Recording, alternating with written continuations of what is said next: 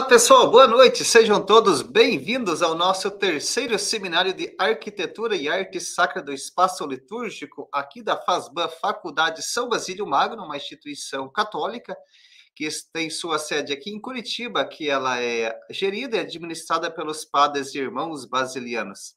É isso mesmo, já estamos no nosso terceiro seminário de reflexões sobre as questões de arquitetura e arte sacra do espaço litúrgico. Esse aqui é o momento de refletirmos sobre essas questões tão importantes e pertinentes para as questões da igreja, da liturgia e da arte sacra como um todo. Já quero dar as boas-vindas para as pessoas que já estão aguardando aqui a nossa conferência de hoje. Já temos aqui o Marcos Aurélio Malaquias. Boa noite, Marcos, seja muito bem-vindo. Também a Karine Nardini, boa noite, Karina, obrigado pela sua presença. O Gabriel Brito também, boa noite, Gabriel. A Edna Araújo Ribeiro, boa noite, Edna. O Lucas também está aqui conosco, boa noite, Lucas, que já está aguardando. Washington, Luiz Carlos de Souza, Débora Carla, enfim, todos vocês que já estão aqui aguardando o início de hoje. Olha aqui, ó, o Manuel Bruno, é, de Fortaleza, Teologia. Boa noite, Manuel Bruno, seja bem-vindo. A Ana também, o Gustavo, sejam todos bem-vindos para aqui o nosso terceiro seminário de Arquitetura e Arte Sacra do Espaço Litúrgico. E hoje, para a abertura do nosso seminário, temos a alegria e a honra de termos aqui no nosso meio o Padre Remi. Boa noite, Padre Remi, seja muito bem-vindo. Boa noite, irmão, tudo bem? Graças a Deus. Boa noite. Obrigado. Que bom. Olha aí, o Padre Remi, ele é presbítero da Diocese de Novo Hamburgo e também ele é egresso aqui do nosso curso de Arquitetura e Arte Sacra do Espaço Litúrgico, é especialista. Estudou aqui na FASBAN. E para nós sempre é uma honra né, e uma alegria, né, Padre, recebermos os nossos estudantes que estiveram aqui conosco, eh, estudando, refletindo, é, convivendo, sobretudo fazendo a experiência aqui conosco, e termos novamente aqui como um conferencista, né? Abrindo o nosso seminário, então é uma um, grande honra e uma grande alegria para nós. É, o Padre Remy vai refletir conosco sobre a seguinte temática, olha só que interessante. O átrio como espaço de transição do profano ao sagrado, uma ajuda, uma ajuda para salvaguardar o mistério. Então, é, esse texto aqui também é resultado das pesquisas e, e dos estudos do Padre Remy, que ele fez aqui na FASBAN, nossa pós-graduação. Então, como de costume, né, o Padre Remy vai fazer aqui a exposição do seu conteúdo na primeira parte. Aí, na segunda parte, teremos o um momento para as perguntas e as considerações, e também no segundo momento, nós é, disponibilizaremos ah, o link para vocês preencherem as informações para o certificado de participação aqui desse seminário. Então, Padre Remi, agora a palavra está contigo para as suas reflexões. Obrigado, irmão Ireneu, pela, pela oportunidade. Uh, também uma boa noite para todos aí que estão acompanhando esse momento. Sou da Diocese de Novo Hamburgo, sou Padre Remi André Klein, sou diretor, atualmente diretor espiritual do Seminário Menor, aqui da Diocese de Novo Hamburgo. Bom, primeiro sobre essa questão da, do átrio, né? Como surgiu esse tema, né?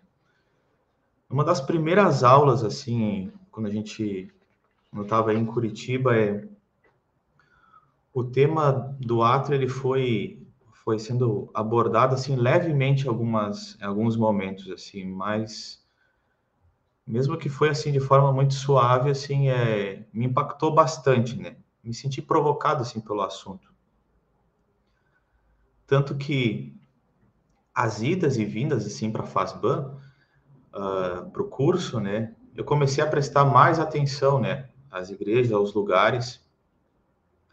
E era legal porque eu fazia essa viagem do Rio Grande do Sul até Paraná de, de carro e e passando por algumas igrejas eu via né, essa realidade de algumas uh, conterem esse espaço e outras assim até não terem esse espaço. E aí também um dos professores mostrou seu projeto também de, de trabalho assim e a gente foi visitar o lugar também e, e fazer a, a, experiência assim do, de transição do átrio assim foi que também mais impulsionou, assim.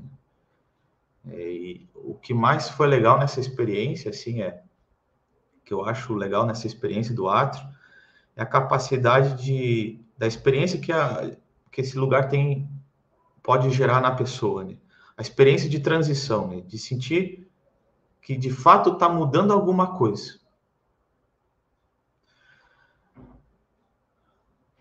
Do sagrado, do profano para o sagrado, do sagrado para o profano. Né? Né? Uh, outra coisa que me chamou muita atenção assim é sobre como surgiu esse tema. Né? Depois de correr atrás do material, né? A gente foi vendo que esse material é, é escasso, né? É, e, e aqui dá uma oportunidade para o pessoal aí é poder fazer estudo sobre isso também, assim, eu, se eu pudesse provocar isso, assim, é, seria muito legal assim é, fazer mais estudos sobre sobre este espaço, né? Porque a tentativa aqui é de buscar revalorizar, né? buscar revalorizar esse espaço, né? que aos poucos foi caindo em desuso e, e foi desaparecendo. Bom, a, a temática do é, o átrio como espaço de transição do profano para o sagrado, uma ajuda para salvaguardar o mistério. Então eu tenho que primeiro fazer aqui uma certa contextualização aqui. O ser humano ele é capaz de ele é um ser a caminho, é um ser itinerante, né? Então que Santo Agostinho na sua antropologia vai ajudar a fazer esse caminho, né? Dizer que ele é um ser a caminho itinerante. E dentro da trajetória de vida, vários elementos, né? Vários sinais símbolos vão acompanhando e envolvendo o ser humano. Tanto que a gente percebe isso. Quanto mais o ser humano vai se aproximando de Deus, mais ele vai mergulhando no mistério da salvação revelado em Jesus Cristo. E para viver em torno, em torno desse eixo, do sentido da sua vida, que é Cristo, né? sua paixão, morte e ressurreição. O ser humano expressa essa morada de Deus em seu interior fazendo o uso de referenciais humanos, justamente para cumprir esse mandato do Senhor, fazer isto em memória de mim. Então, vai ser celebrado em casas, no início na igreja primitiva, basílicas, templos, igrejas para a reunião da ceia, né? nesse processo evolutivo aí da história. Então, depois de viverem a perseguição, quando eles foram saindo da clandestinidade, esses espaços arquitetônicos vão auxiliar em muitos cristãos a adentrar o mistério celebrado. Mas precisava-se de uma arquitetura que expressasse né, que contribuísse para esse processo interior, para ajudar nesse processo humano próprio da liturgia. Um desses movimentos interiores é justamente essa saída do profano para entrar para o sagrado, para um lugar sagrado. Então aqui transição, um lugar de transição a partir de um elemento visível. Ou seja, a pessoa conseguia ir ver além da arquitetura. A estrutura né, revelava uma dimensão além. É, a gente pode dizer que o coração humano e os olhos, de alguma forma, conseguiam se erguer a partir daquela estrutura, né? ou seja, transcender. Né? Daí, com o Edito de Milão, os cristãos começavam a procurar uma, uma estrutura arquitetônica que for, assim, correspondesse a esse culto. Né? E encontraram na forma basilical essa correspondência. Né? Uh, nas basílicas, o primeiro espaço usado, o primeiro espaço usado, né, e que a gente vai encontrar essa noção de experiência, né, que causa transição, vai ser o átrio, né? Esse era o primeiro lugar que o fiel assim acessava. Bom, então assim eu vou ter que fazer aqui agora um, um caminho, né? Uh, eu vou passar aqui um pouco ali pelo Antigo Testamento, né? Uh, eu vou precisar passar aqui, aqui a arquitetura romana, judaica, então paleocristã.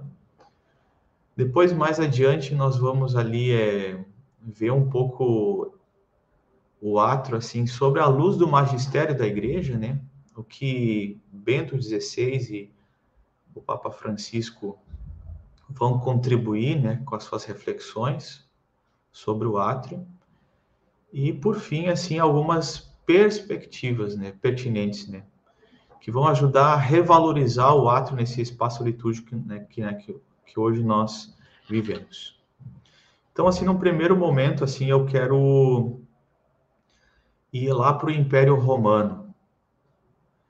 É, nós encontramos o átrio principalmente na arquitetura secular. Né? A gente vai se deparar com o átrio de modo especial nas casas. Deixa eu ver se eu consigo botar aqui uma imagem. Aqui. Nas casas. Na arquitetura mais doméstica, ou até assim comercial, né? As casas normalmente tinham, eram mais espaçosas, né? que a gente compara hoje, né? Ali no átrio se encontrava normalmente uma lareira. Daí que a origem dessa palavra, né? Átrio, né? Átrio vem do substantivo atrium, derivado de ater, que quer dizer preto. Né? Juntando o sufixo iu, atrium quer dizer literalmente enegrecido um quarto escurecido pela fumaça da lareira. Deixa eu pegar aqui um, uma outra imagem aqui. O átrio, ele é um pátio aberto.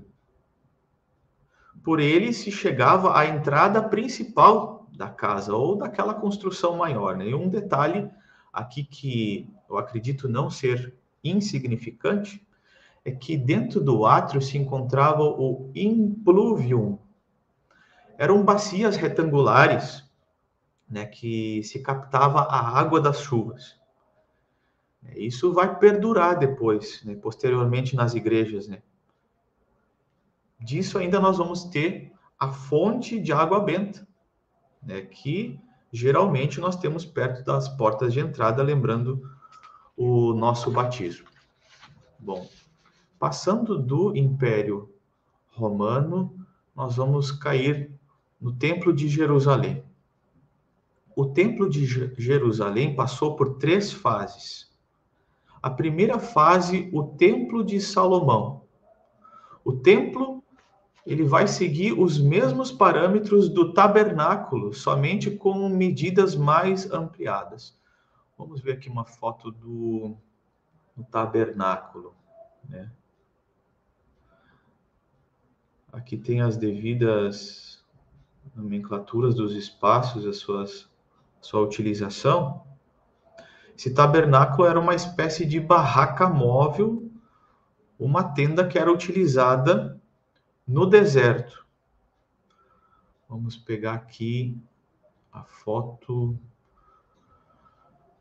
do templo de Salomão.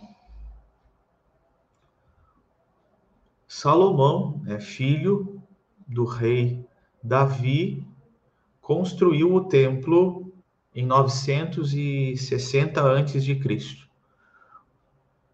No meio dessa fase, um segundo momento, o templo ele foi reconstruído porque ele foi destruído por Nabucodonosor da Babilônia. E aí os reis da Pérsia, reis persas, Ciro II, Dario I incentivaram a reconstrução.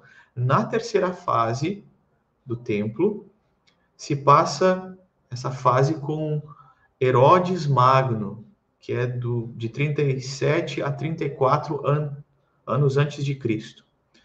Ele, né, Herodes Magno, ele queria devolver a glória que o templo tinha no início. A, a, as obras se deram no início do ano 20 antes de Cristo e levou 18 anos, né, e respeitava as medidas as medidas é, originais. Bom, passado este, nós vamos para o período paleocristão. O cristianismo, né, para abrigar as liturgias no decorrer do, da caminhada, ele fez espaços que contribuíssem para dar sentido pleno àquilo que se celebrava. Então, os cristãos elevaram o nível do estilo das construções. Elas passaram a ser um espaço para culto divino. E aqui é importante a gente ressaltar que nem sempre a comunidade primitiva, a comunidade primitiva tinha um espaço. Porque num primeiro momento se recusava aquela mentalidade associada ao templo. Essa mentalidade associada ao templo foi considerada superada, né? Existia aqui toda uma tensão, porque Jesus, nas suas exigências de conversão, né, rechaçava o culto voltado ao exterior. É, é, é justamente porque aquilo que era ofertado tomava o lugar do ser humano. A exterioridade, a exterioridade apreciava a vítima oferecida, ao invés do sacrifício, do próprio sacrifício. Então era era necessário uma purificação desse ato sacrificial. Tanto que de uma forma profética, Jesus anuncia o fim do culto do, no templo, né? E isso foi anunciado por Jesus porque ele queria passar da exterioridade do culto para uma interioridade, né? Ao nível de uma espiritualização. Então era preciso transformar o culto hebraico e se passar então a uma nova relação com Deus. Né? Se passaria de um culto que continha uma dimensão profética figurativa para uma dimensão de realidade. Né? João 4. Os verdadeiros adoradores adorarão em espírito e em verdade. Então, mais do que um pré-anúncio do fim do templo, na verdade, se queria incitar o culto a sair de um sinal externo e não definitivo em direção ao seu lugar exato e definitivo, Cristo Jesus. Então, frente a esses elementos essenciais do culto, como as noções de sacrifício, altar e templo, a igreja, inclusive, precisou até se defender da, de, acusa, de acusações de ateísmo. Eu, a diferença do culto cristão e hebreu se deu na dimensão do culto espiritual. Não mais as práticas externas de adoração, mas a própria vida da comunidade agora é louvor de, a Deus. Então é a partir do interior que se deve prestar culto a Deus. Daí que a gente não vai ter mais uma vítima animal, é o próprio Cristo que se oferece em sacrifício pelos nossos pecados, assim, num sacrifício, então, espiritual. E aí vai acontecer que, do mesmo jeito que Jesus Cristo se oferece em sacrifício, os cristãos, no seu corpo e pelo seu corpo, também vão se dar em sacrifício agradável a Deus. Então, se pelo sacrifício se manifestou como prece e súplica a este sacrifício de Cristo, como os cristãos, São Paulo vai chamar isso de liturgia, tirando aqui todo o caráter, né, o aspecto assim exterior e, e cerimonial. O rito dos cristãos vai levar a uma expressão perfeita e única do sacrifício espiritual, ou seja, os cristãos em matéria de culto constitui a própria forma de ser dos cristãos, o rito dos cristãos. Então, Vou voltar. O rito dos cristãos em matéria de culto constitui a própria forma de ser dos cristãos. Isto é, criava-se homens e mulheres que viviam em Cristo. Isso aqui é muito importante, Frisa. Então, criava-se homens e mulheres que viviam em Cristo, homens e mulheres que buscavam a cristificação. Bom, a forma basilical foi sendo esse modelo usado tanto pela igreja no Oriente e no Ocidente. Então, nesta forma, o átrio tinha o papel, um papel particular aqui, um lugar de transição, porque ali ficavam os catecúmenos. Ali eles ouviam a liturgia da palavra. Depois, eles eram despedidos dali, as portas fechadas, para dar início à liturgia da palavra. Só iriam participar plenamente da liturgia quando fossem totalmente integrados na comunidade pelo batismo. Então, com o crescimento do cristianismo, é, ficava, começou a ficar mais comum o batismo, não mais de adultos, mas mais de crianças. E aí, nitidamente, nós vamos ver aí, com o passar do tempo, o átrio foi diminuindo e em alguns lugares extinto, né? O átrio foi sendo desvalorizado, caindo em desuso. E por isso parece oportuno o resgate, né, o resgate desse desse elemento essencial de transição aí do profano para o sagrado. Bom, agora quero passar aqui para o magistério da igreja, né? Passar para o magistério dado em Bento XVI e Francisco e quando a gente olha eles assim, a gente vê que eles nos ajudam a gente a se aproximar do átrio, né? Deixa eu pegar a foto desses dois grandes homens aqui. Uh, mesmo que eles não escreveram, mesmo que eles não abordaram ou deram orientações específicas né, sobre o átrio enquanto espaço litúrgico concreto, o sentido que esse elemento arquitetônico tem está plenamente presente nas reflexões deles. É, vamos começar aqui por Bento XVI, então. Lá em 2008, num discurso, Bento XVI usava a imagem da vida monacal, né? Daquele que se retira para buscar a Deus, né? Para falar desse transcender humano, dessa capacidade que o ser humano tem de sair para buscar a Deus. O ser humano é capaz de Deus e de encontrar ele por meio da palavra da palavra que se fez carne. E aí é interessante ele colocando assim, os monges, nesse contato com as pessoas, eles acabavam elevando a vida das pessoas na sua volta, daquelas pessoas que vinham lá até o mosteiro, né? Porque eles facilitavam o encontro com a palavra, com P maiúsculo, né? Por meio das palavras, P minúsculo. É por meio dessas palavras, naquele discorrer de inquietações que as pessoas traziam ali, elas buscavam, no fundo, a palavra. E aquela palavra, P maiúsculo, pôde sensibilizar aquelas pessoas. Então, o átrio, lugar de encontro um lugar das palavras. Quando este encontro uh, gerava comunhão,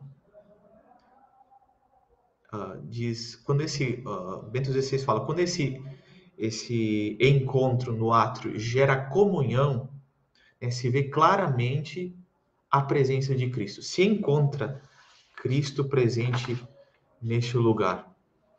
Tanto é que Paulo vai se aproveitar, né, no aerópago, né, para isso. encontrei um lugar com esta inscrição ao Deus conhecido.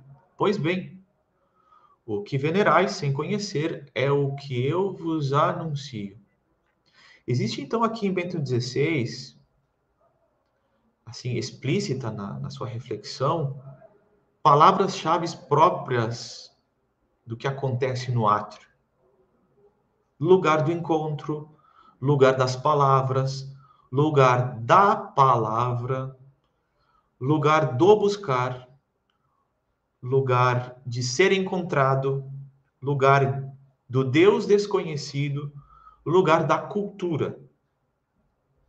No ano seguinte, uh, ele introduziu ou até resgatou aquela ideia do átrio dos gentios. Então, apesar da simplicidade deste local, né, deste lugar, o átrio, fica maior e até enorme o sentido do átrio. Fica a imagem de uma igreja que abraça todo mundo, que reúne todos, que reúne todos mediante a Cristo lugar de todos e lugar que congrega os filhos de Deus. Uma experiência assim também é ou reflexão que o que Bento XVI é, sugere aqui é que este lugar é um lugar onde se deve assim experimentar, experienciar a responsabilidade recíproca. Que é muito interessante essa essa ideia. Lugar de experimentar a responsabilidade recíproca. Lugar de reconciliação, de reconhecer a culpa. Então, consequentemente, é, com humildade, fazer penitência, lugar de fazer com humildade penitência. Só que isso sem Deus né, não se chega a uma maturidade necessária.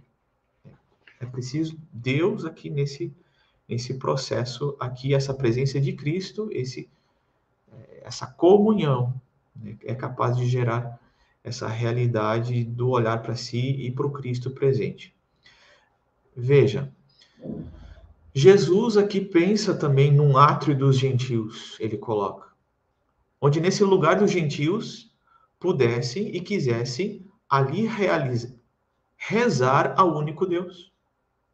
Justamente porque queria que sua casa fosse casa de oração. Assim, todos numa vida fraterna se sentissem livres. Uh, Bento continua assim: de modo ainda mais profundo, conseguir reconhecer que só Deus, que nos liberta em Jesus, nos dá liberdade interior tal que nos auxilia a um doar-se e a desfrutar um encontro entre irmãos. É encontro entre os irmãos, essa é a capacidade também que o atro é capaz de proporcionar.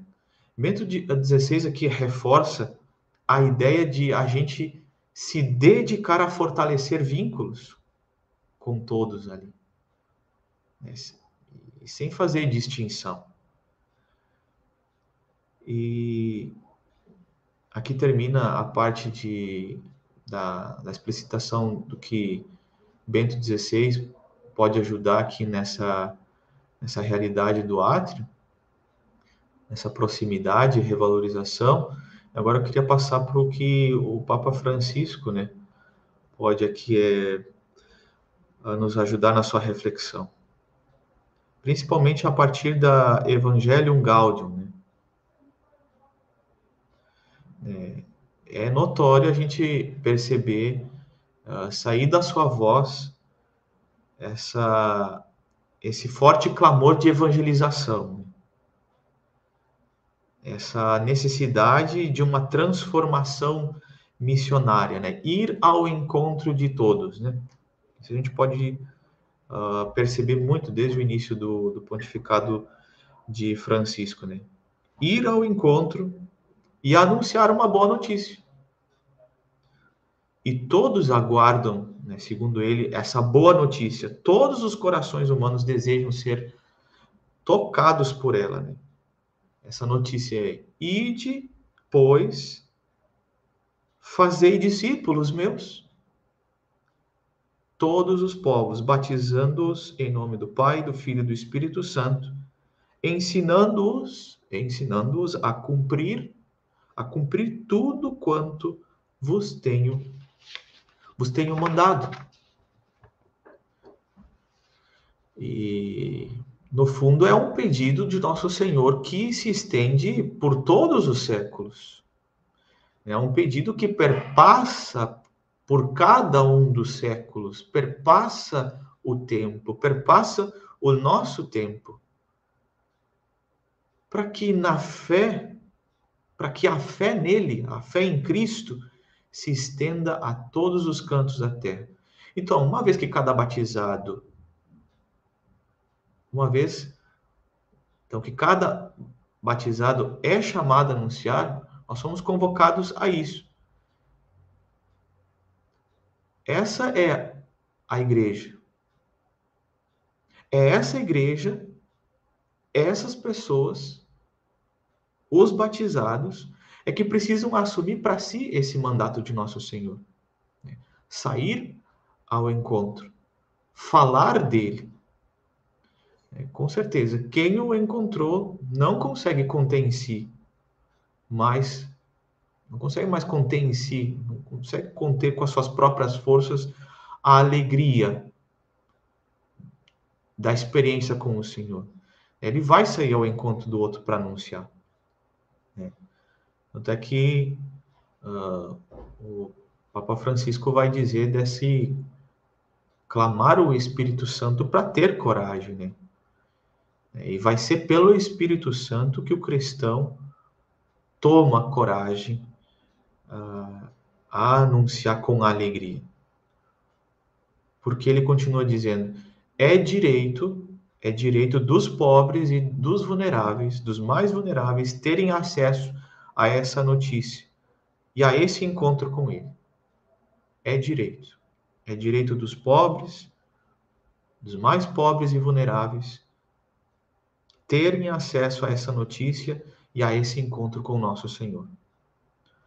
Onde faltar Cristo, vai faltar o homem sadio, que vive na verdade, ou seja, um homem e uma mulher livres, é, recorda que o Papa Francisco, aos que o medo não impede de sair e anunciar, os que experimentam a missão vão voltar sempre cheios de alegria. É, e por fim, nessa reflexão assim que o Papa na Evangelho Gaudium faz, é, é interessante o ponto aqui que ele ressalta aqui sobre a potencialidade da palavra, palavra que com P maiúsculo, né? a potencialidade da palavra. Não é possível a gente prever aonde a palavra humana e a palavra que se fez carne vai assim lançar suas raízes, até onde vai essas raízes e o que, que ela é capaz de fazer assim na vida da, da pessoa. Não é possível prever. Mas o fato é que os corações humanos aguardam receber essa semente. Então basta a gente permitir que o Criador, né, o Criador de todas as coisas, cresça no nosso íntimo. Cresça no íntimo da pessoa ao qual vai se anunciar. Apesar da nossa fragilidade, da nossa pequenez, nesse trabalho de evangeliza evangelização. Né? Uh, lá em Marcos capítulo 4, versículo 26 ao versículo 29, né, dá essa noção para a gente, né? Mesmo que o, que o agricultor vá dormir, a semente continua a crescer. O que não pode haver é falta de iniciativa, diz o Papa Francisco. Não se pode ter medo. Temer a iniciativa. O único efeito colateral né, bom que tudo isso vai, vai causar é o primeiro, envolver-se. A gente vai se envolver com, com o caminho, a gente vai se envolver com o processo, a gente vai se envolver com a pessoa humana. O outro efeito colateral aqui é vai encurtar distâncias e um outro efeito é se toca na realidade do Cristo que sofre. Né? Não podemos ter medo que cause esse efeito colateral. Né? Na verdade, a gente deveria ter uma sede por esse por esse efeito, né? E por final, numa um último ponto aqui que vai vai indo para as considerações assim as perspectivas, né? Ah, o, o, sobre o, o, porquê revalorizar o, o átrio, né? Bom, então a história, a gente nessa pesquisa assim que foi feita assim, o percurso assim mostra que o átrio assim teve um, um auge. Deixa eu pegar aqui, caso essa imagem aqui, como também pegar aqui a forma logo no início aqui, forma basilical, teve um auge e depois um declínio. É muito importante a gente é, resgatar essa força simbólica. A força simbólica aqui teria um papel muito importante na, na missão evangelizadora. Aqui a própria arte sacra vai dar o auxílio necessário, tanto quanto a contemplação e a reflexão, vai dar uma ajuda propositiva né, na construção desse, desse elemento visível, né? Uma vez que o átrio ele não é um modelo fechado. O átrio aqui ele não possui aqui um molde único, mas ele precisa ajudar a pessoa a fazer essa transição. Já que esse espaço é um entremeio, não é nem profano e não é nem sagrado. Não é profano e ainda não é o sagrado. Ele precisa ajudar o, o homem e a mulher de hoje a, a se desligar do profano. Se preparar para o espaço sagrado, que é a nave da igreja. É, as experiências, pelo menos pessoais minhas, assim, é, é, nos lugares onde é que tem esse atro, assim, a gente, quando faz essa experiência de transição, na, quando a gente entra na nave da igreja, assim, a gente encontra um lugar silencioso, é um silêncio, um lugar assim onde é que reside um mistério, um mistério falando, o silêncio que fala. É, eu sei que é uma caricatura, mas assim, às vezes quando a gente expressa assim aquelas igrejas mais no estilo pavilhão, né? Quando não tem esse elemento, né? A gente encontra assim lugares assim onde é que as pessoas entram, não distinguem os espaços, é o mesmo lugar fora e dentro, existe muito barulho, existe muita, muita conversa. Claro que existe, pode existir toda uma questão pastoral e de educação, mas assim auxilia muito, né? garante muito o, a, a manutenção do, do, do, mistério, né? garantir o, o mistério ali que a gente celebra, essa transição. Né? Experiencial sagrado de verdade. Por isso é que é um, é um, o átrio é um lugar para todos. Todos os que ali passam podem permanecer e conviver. E é um lugar que pode surgir, inclusive, oportunidades. Ali no átrio, mesmo acontecer oportunidades né, de sair ao encontro, de sair de si mesmo, transcender, de levar, de elevar, elevar-se ali também, de dar ouvidos àqueles que estão ali, de dar ouvidos aos questionamentos elevados da vida humana que ali acontece, interessante também é, esse elemento ah, de passagem né, que acontece ali no, no átrio, né? Essa imagem né, de passar da, da mesa de peregrinos para a morada eterna, de caminheiros insatisfeitos, mas que buscam saciar o que terão plenitude na vida eterna.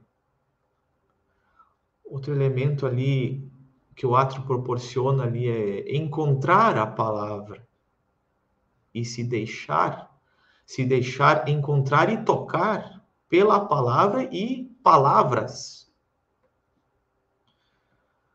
Outro ponto aqui, um anúncio é um lugar onde é que se experimenta também no meio dessas palavras, desse anúncio, nessa escuta, a ação do Espírito Santo de Deus. Uma vez ali que, que o próprio Deus se deixa encontrar, ele permite que a gente escute ele naquele espaço também. É tal a realidade do átrio, né, e aqui eu vou né, tomando assim é, passos assim para o fim, né, para a conclusão. Né? É tal, tamanha a realidade do átrio que ele vai adquirindo a imagem de uma igreja que que abraça, que reúne os membros, os filhos mediante a Cristo. A igreja que, como mãe, reúne os filhos, os filhos seus, dispersos ou não, diante do seu amado esposo Jesus Cristo.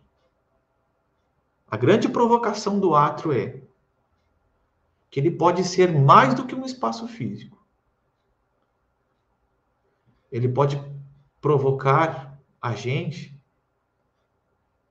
a nós mesmos sermos átrios que andam pelo mundo, que buscam a santidade de vida. Ou seja, com o passo firme,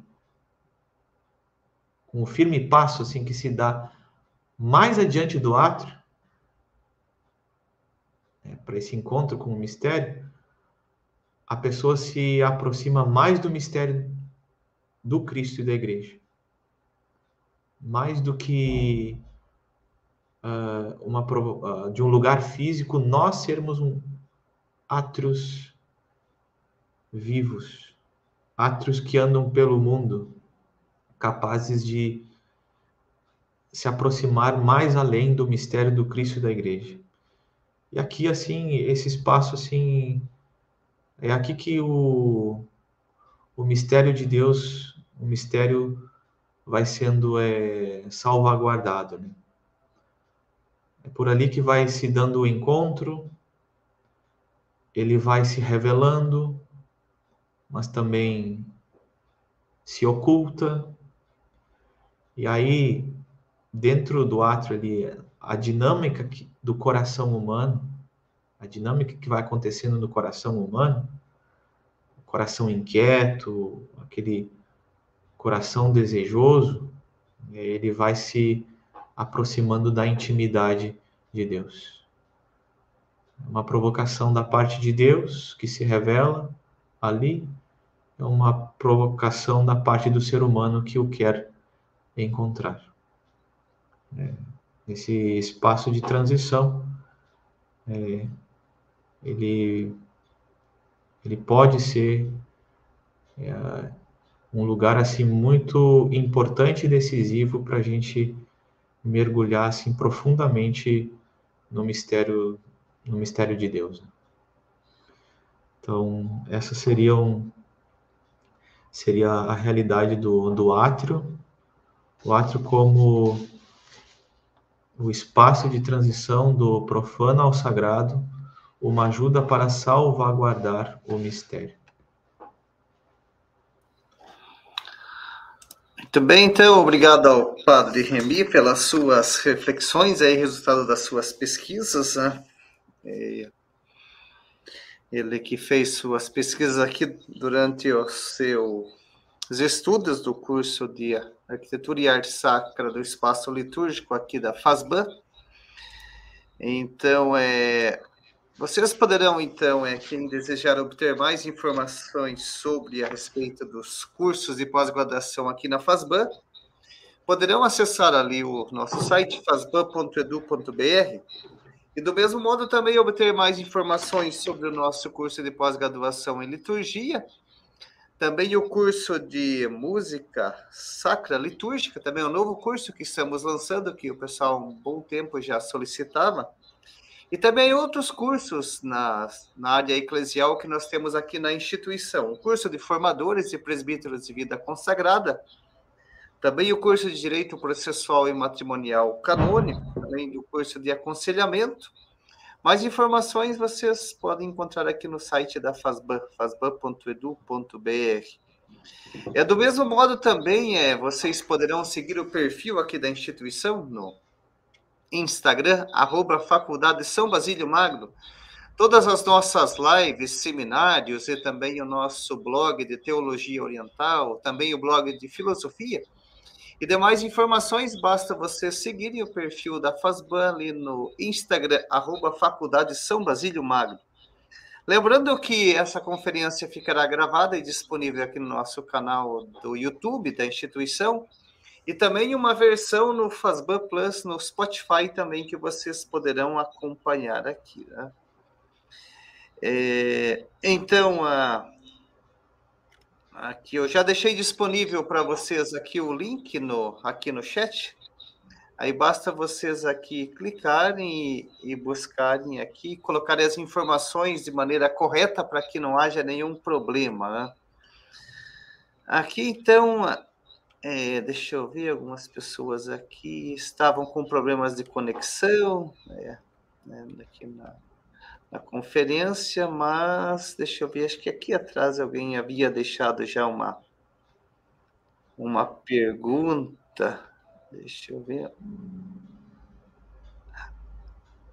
Aqui a Lia havia perguntado: a imagem anterior do átrio era onde? Houve, Padre Remy, alguma mudança da imagem do átrio, da localização, ou basicamente se mantém? Aqui é a pergunta da Lia. A imagem ali foi, a princípio, antes ali no. Uh, foi a partir da, da, da, do, da referência do tabernáculo, né? Que era essa, essa, era essa barraca móvel, né?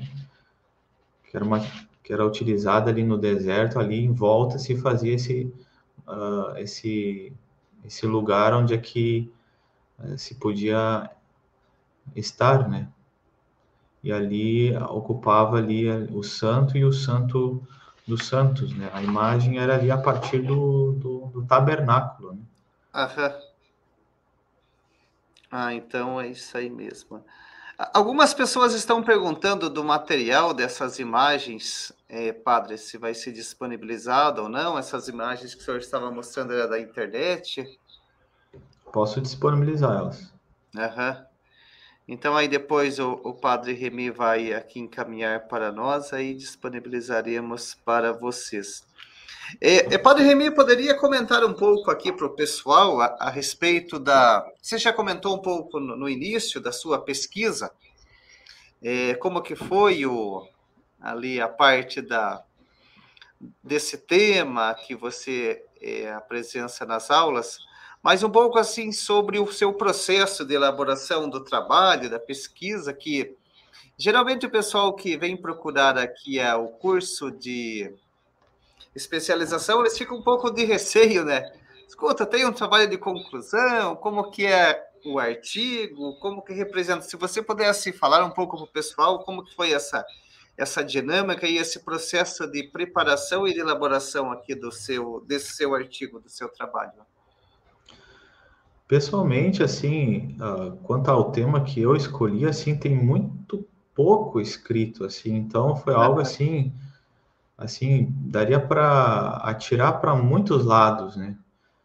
Mas assim, é, teve que se limitar ao, a, a, um começo também, assim, né? Porque só tem informações assim, assim meio que pipocadas, assim. Então, mas é, também conversando com o orientador, né, o, ali para professor Felipe, né, a gente foi é, foi delineando o, os passos, né? Então é assim não foi assim tão difícil assim é, a, a conseguir também o material, né? Claro, vai requerer o, o tempo o tempo de pesquisa, né? Mas uh, sobre esse tema, assim, é, é um negócio assim, que vale muito a pena, assim, dá para ampliar e, e, estudar bem mais sobre, sobre isso, assim. É, assim, mais especificamente, as pessoas, assim, geralmente elas têm bastante dúvida, assim, no processo de pesquisa e redação do tema. É, isso foi mu muito difícil, padre, não? Pesquisar e escrever. É, geralmente o pessoal que mais pergunta, né? Quantas é difícil escrever? Como que se dá esse processo? Como é que foi a partir da sua bibliografia e a própria redação do, do, seu, do seu trabalho? Não, não foi assim, uh, não foi assim tão complicado assim, não, né? Uma vez que está delimitado ali o tema, né? Então é uh, em cima desse material é a gente não vai criar assim é, uma tese de doutorado, assim, a gente não vai criar um, algo novo, assim, nós vamos, a gente vai explicitar aquilo já já existente o conteúdo, né? Então fica tornar acessível aquele essa essa informação assim aos outros, né? Então, claro, requer o tempo ali e mas foi foi muito bom e foi bem tranquilo assim. Uhum. É, é basicamente isso que o padre Remy falou, é você escolher um tema, uma temática, fazer o levantamento bibliográfico e, e geralmente no, no, curso, né, sempre tem todo o acompanhamento do, do professor de metodologia, que você já faz a, a elaboração do projeto, que já é propriamente né, a elaboração da, da primeira parte do trabalho. E aí, como aqui esse artigo do Padre Remy, os melhores os melhores trabalhos nós publicamos aqui na que serve como fonte de pesquisa. Né? É, vocês podem acessar isso lá no nosso site da Fazban, no Fazban Press. Essa obra está disponível, assim como também outras obras que são publicadas pela instituição estão é, prontas para vocês baixarem e, e aprofundar esse conteúdo, já que é uma dimensão muito importante, né, bastante também necessária, né, padre, na, na parte da eclesial, o estudo da arte sacra, da liturgia, né, todo esse conteúdo, há uma necessidade, né, Padre Remy, para um conhecimento e aprofundamento, seja para adequação e para a própria construção das novas igrejas, né? Isso, tanto é que na, na, no cotidiano ali, até na própria pregação e catequese, uh, esses espaços vão ajudando a gente a elucidar todo o mistério, né? E, e quando a pessoa consegue se deslumbrar com, com toda essa, essa realidade, ela consegue vivenciar esses espaços, é, toda a arte ali, ela, ela consegue se encontrar melhor e rezar até melhor, né? Isso. É, é isso que o padre enfatizou, né? O conhecimento, né? O conhecimento do espaço celebrativo, né?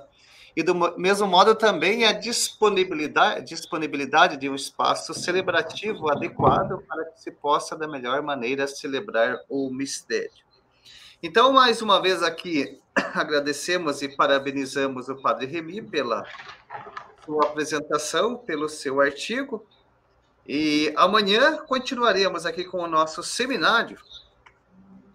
É, com também o estudante aqui da FASBAN, também egresso do nosso curso, o Bruno Intilo, que vai falar para nós sobre o estilo gótico, sobre a questão da beleza, a questão do simbolismo, também é, é outras dimensões bastante importantes, né? E mais uma vez, é, relembro vocês que desejam aprofundar ainda mais os seus conhecimentos na, na área aqui da arquitetura arte sacra do espaço litúrgico, nós temos aqui o nosso curso, né, aqui na FASBAN, de Arquitetura e Arte Sacra do Espaço Litúrgico, que vocês poderão encontrar ali mais informações no nosso site. Do mesmo modo, também o curso de liturgia, curso também de música sacra litúrgica, para vocês que desejam aprofundar, conhecer ainda mais essas temáticas, né? Basta vocês acessarem aqui o nosso site. Então, é, Padre Remy, em nome da FASBAN, agradeço aqui a sua presença as suas reflexões. E agora passo a palavra para você para as suas reflexões finais e para encerrarmos a nossa noite de hoje.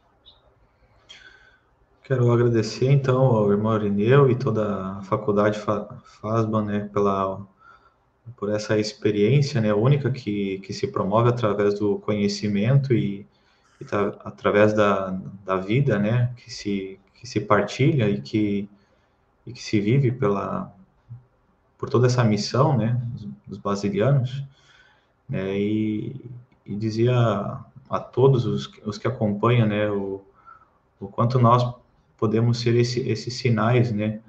Uma vez que a gente possa, possa mergulhar melhor, né? Uh, nesse mistério de Deus. Né?